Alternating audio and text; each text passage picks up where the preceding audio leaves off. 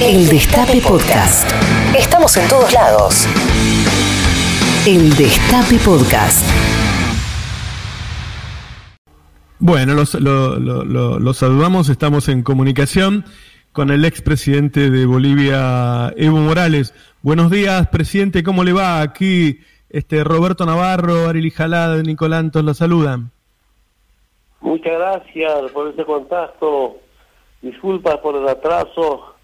Como siempre hay reuniones que nunca terminan. Mil disculpas. Adelante. No, no hay problema. Por favor.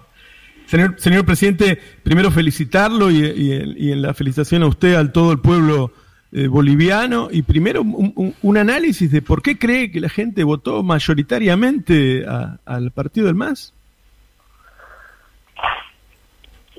Todo el año dijimos que nunca hubo fraude.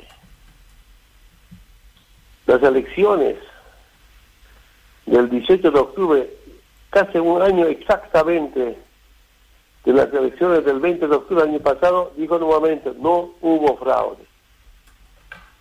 Y una expresión no del pueblo boliviano mediante las urnas, no a la discriminación, no al racismo, respeto a la gente humilde, respeto a los derechos. Eso expresó el día domingo 18 de octubre mis hermanos y hermanos, no solamente en Bolivia, sino también en Argentina, impresionado, muy contento por los resultados, pese a la pandemia.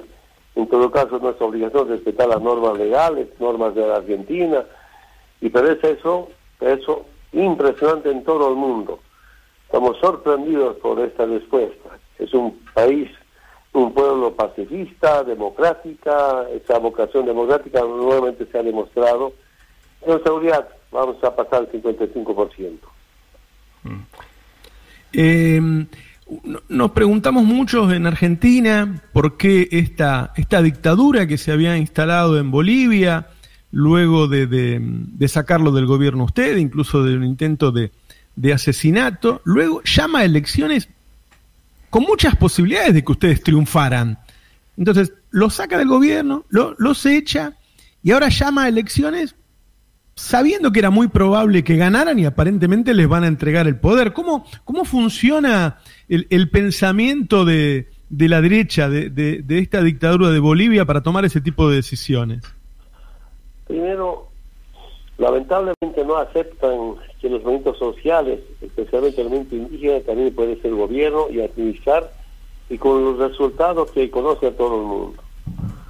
Segundo, no aceptan nuestro modelo económico, pero fundamentalmente un modelo económico basado en nuestros recursos naturales, Eh, eh, pero también con el control del Estado hacia nuestros recursos naturales, las nacionalizaciones, y empezamos ya a dar el valor agregado a nuestros recursos naturales.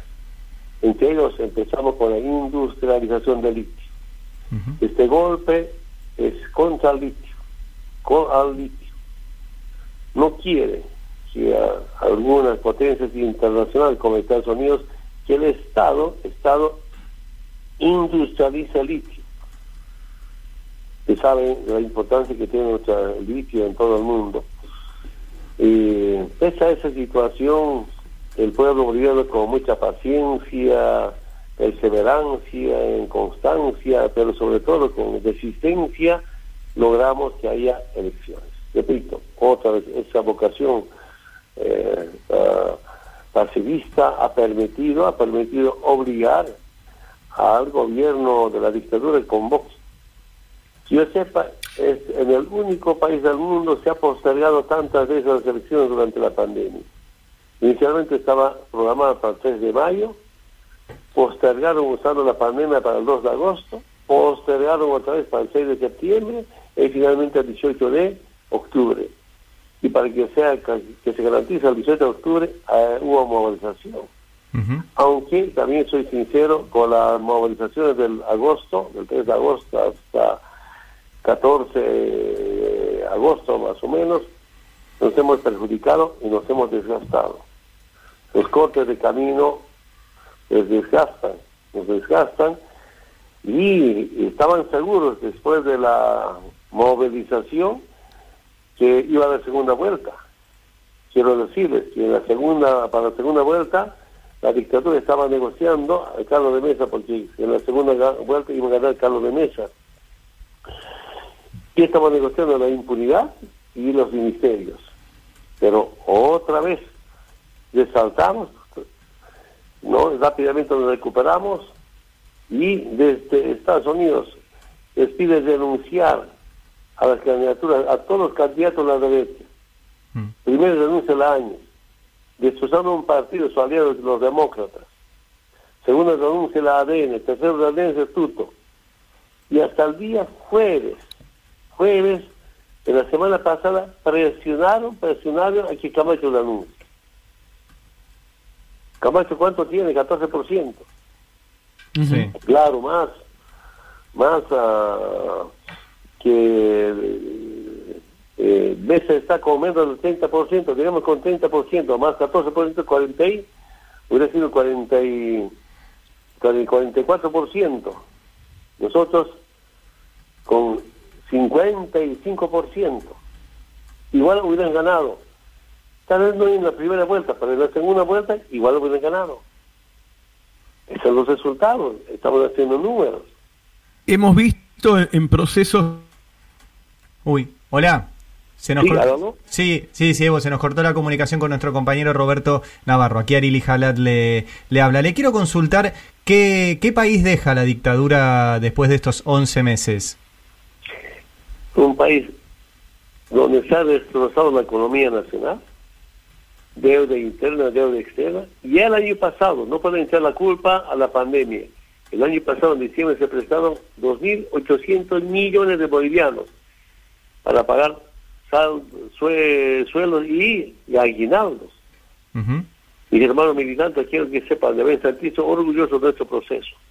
Desde el momento que llegamos, el gobierno no nos hemos prestado de deuda interna ni deuda externa para solos a salarios, para ayudados, nunca, jamás. Porque después que nacionalizamos el primero de mayo del 2006, nuestra economía empezó a crecer, con superávit muchos, en muchos años, con crecimiento de las reservas internacionales. Las reservas internacionales eran 1.600 millones de dólares el 2005. El mejor año llegamos a 2016, 15 mil millones de dólares de reservas internacionales. Un poco después bajamos con temas de las importaciones para la industrialización. Entonces, mientras este gobierno ha destrozado la economía, hambre ha crecido, ha empezado a, aumentarse la, la, pobreza, según datos de CEPAL, algunos organismos internacionales. Eh, este año un millón de bolivianos y bolivianos van a bajar de clase media a la clase pobre. ¿No? El desempleo que está por encima del 10%. Cuando llegamos al gobierno eran 8%, más del 8% de desempleo. Los mejores años, 2014-15, un poquito más del 2%. Que conozco, no soy muy autocrítico, me gusta hablar la, verdad y con la sinceridad hemos subido a más del 4% hasta el año pasado. El 4% era la tasa de, desempleo más bajo de toda eh, América Latina. Yo diría hasta incluso de toda América. Pero ahora estamos con más del 10% de desempleo. Eso nos deja, pero también quiero ser muy optimista. Cuando llegamos al gobierno no teníamos mucha experiencia en gestión pública. Con, con Álvaro, con Lucho, con David, hemos aprendido en estos tiempos. Ahora tenemos experiencia en gestión pública. Es cuestión de tiempo. Con Lucho otra vez vamos a salir adelante. Evo, hay una experiencia en la región. Ocurrió primero con Lenin Moreno, que lo separaron de Correa, terminó eh, traicionándolo.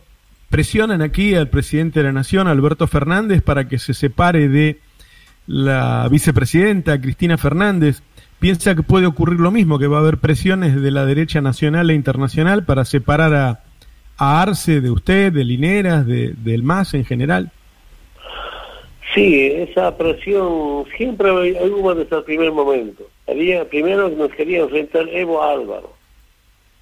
Hemos superado, después quería enfrentar algunos ministerios con la Cancillería. Hemos superado y nos faltan también algunos hermanos internamente que quieren molestar, habrá eso, pero vamos a superarlas.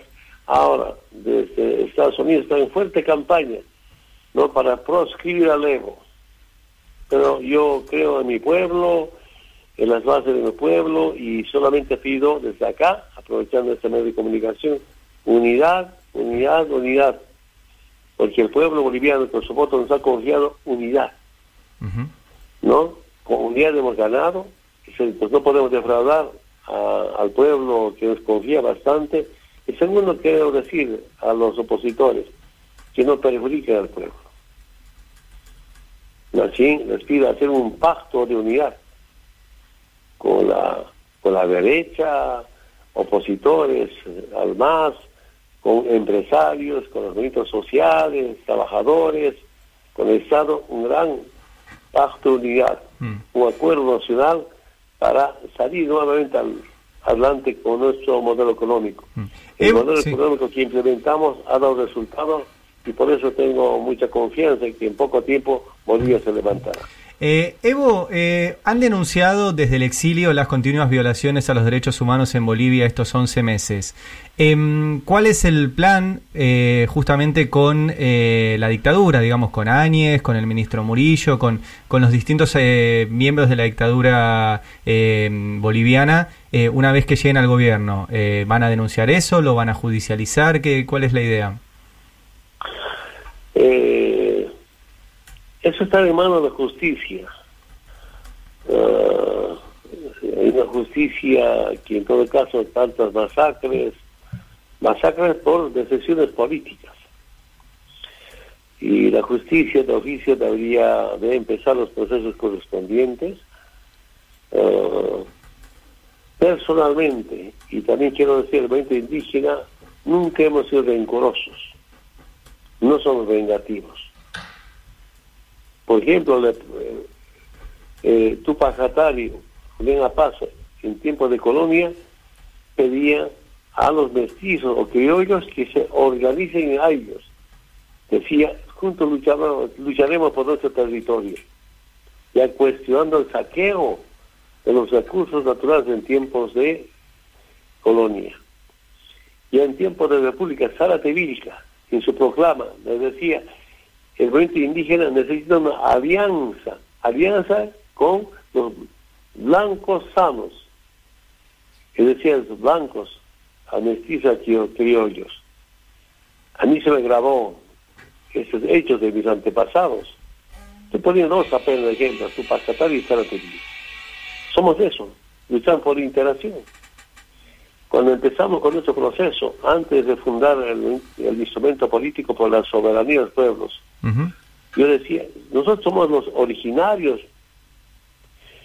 entonces los indígenas, pero ¿quiénes han nacido? Algunos se vinieron a nuestro continente después de la guerra, la Primera Guerra Mundial, Segunda Guerra Mundial, algunos llegaron ya a sus abuelos en 1492, todo ese tiempo, también son originarios.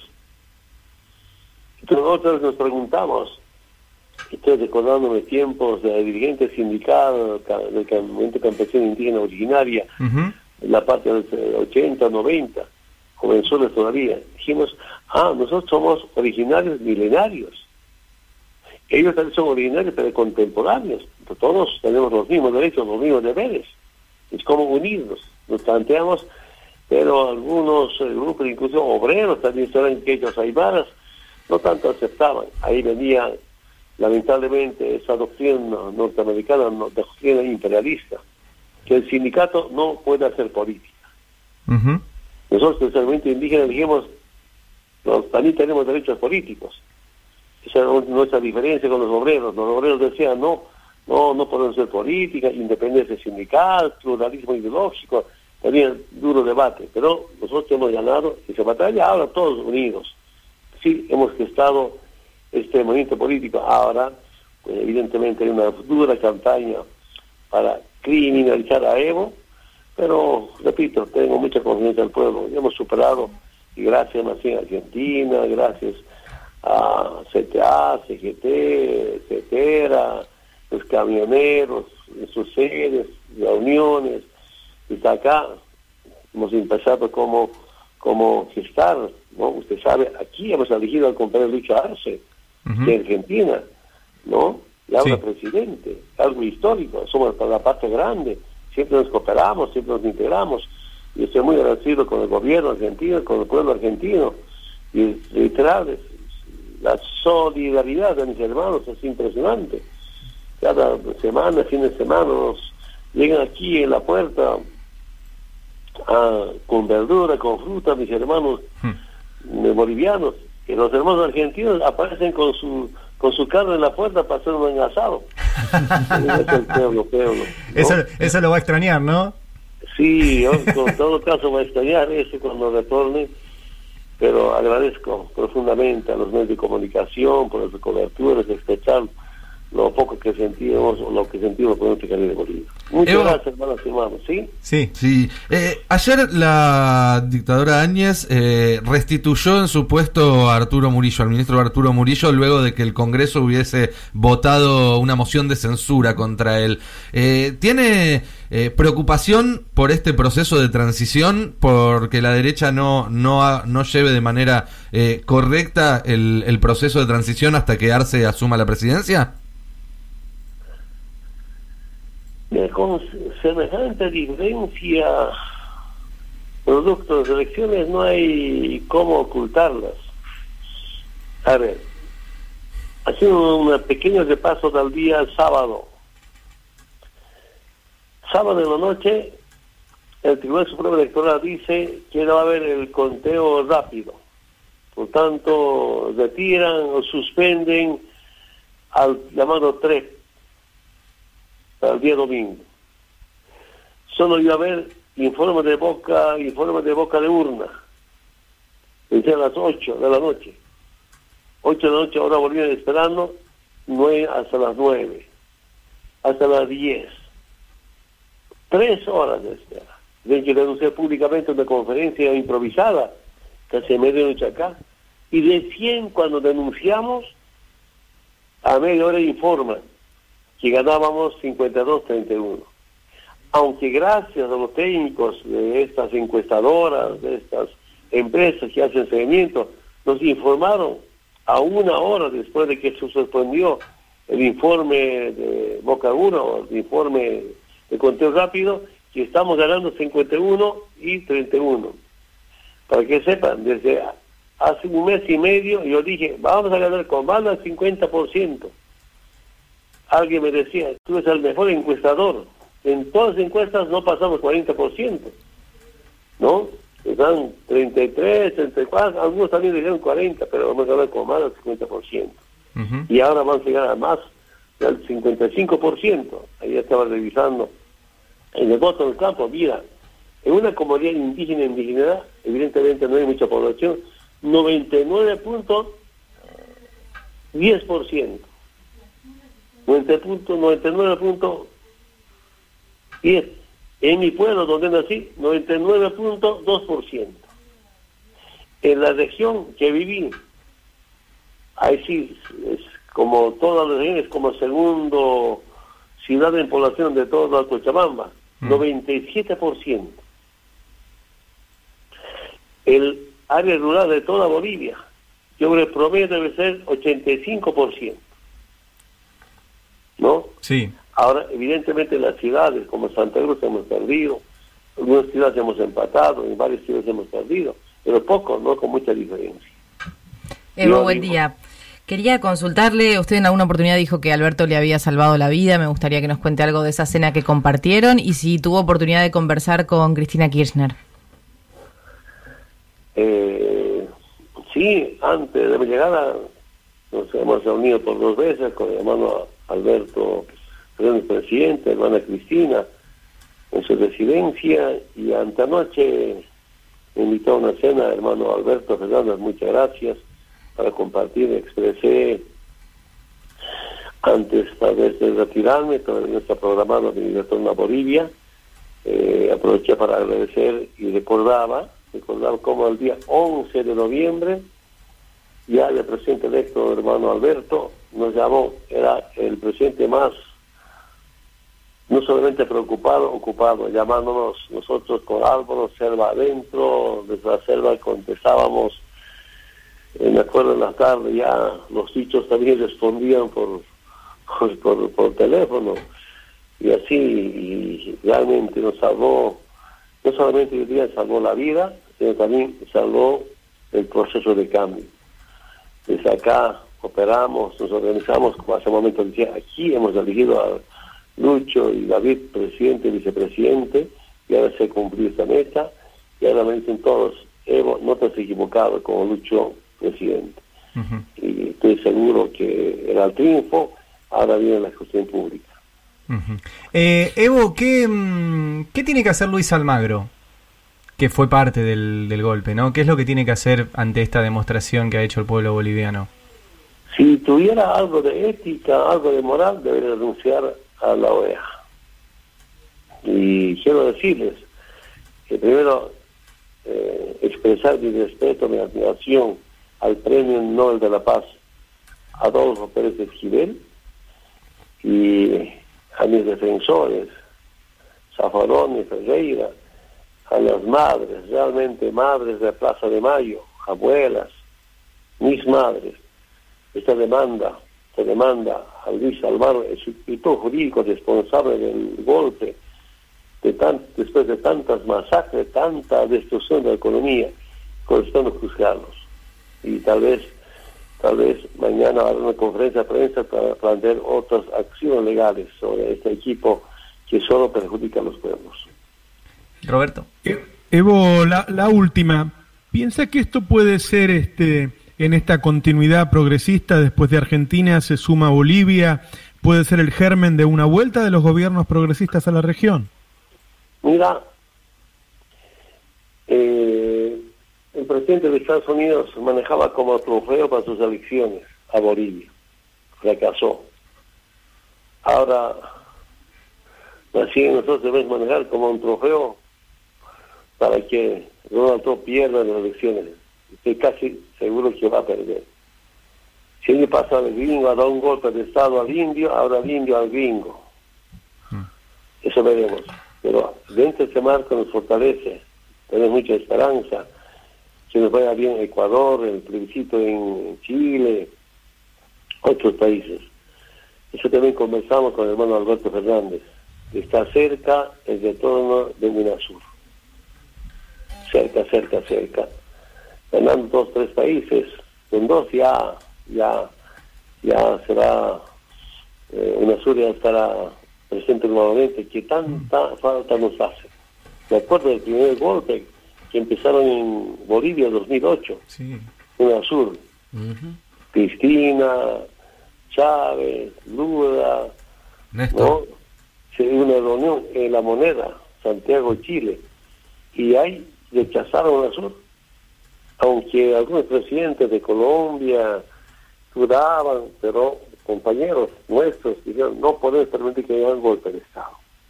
Mira, cuando era UNASUR, eh, ya caminando muy bien, eh, Sudamérica no necesitaba la OEA. Entonces, estoy bien CELAC y cómo nos postergaron y tenemos la obligación como latinoamericanos de cómo impulsar este centro de interacción liberadora como ANASUR y CELAC. Evo, ¿ya tiene decidido cuándo y cómo va a volver a Bolivia? Tengo mucha presión de los movimientos sociales, de los distintos sectores sociales. Estamos evaluando eso, pero en cualquier momento, tarde o temprano, tengo que volver a Bolivia. Aquí todavía la derecha, aún sin estar en el gobierno, persigue al periodismo. ¿Cómo está la libertad de prensa en, Bolivia? En Bolivia mm, hay siempre habrá eh, medios de comunicación que se opongan mm, a, los movimientos sociales, un poco ayudan a criminalizar al movimiento indígena. Eh, sin embargo, la voz del pueblo, la voz del pueblo sin muchos muchos medios de comunicación, ¿no? Ganamos. ¿no? Esto no es llegar a los medios de comunicación, sino es esa comunicación de boca a boca, esa comunicación, aunque con algunos pequeños medios de comunicación, pero una comunicación más efectiva, más efectiva, revolucionaria, una comunicación más eh, educativa. Los medios de comunicación deben ser, deben estar orientados a cómo defender a los más humildes, a las mayorías, especialmente defender sus derechos de los pobres. Bien. Evo Morales, le agradecemos mucho la comunicación, que haya estado en el destape otra vez. La primera vez estuvo, ni bien tuvo que, salir de Bolivia perseguido y nuevamente lo felicitamos a usted y en usted a todo el pueblo boliviano, orgullosos de, de, este, de este gran triunfo y de esta gran lucha que ha dado el pueblo boliviano. Y, nos alegra haber estado cerca. ¿eh? Le, le enviamos un abrazo acá, todo el equipo. Muchas gracias. Igualmente un fuerte abrazo, gracias por la cobertura. Hasta pronto. Reviví los mejores momentos de la radio. El Destape Podcast.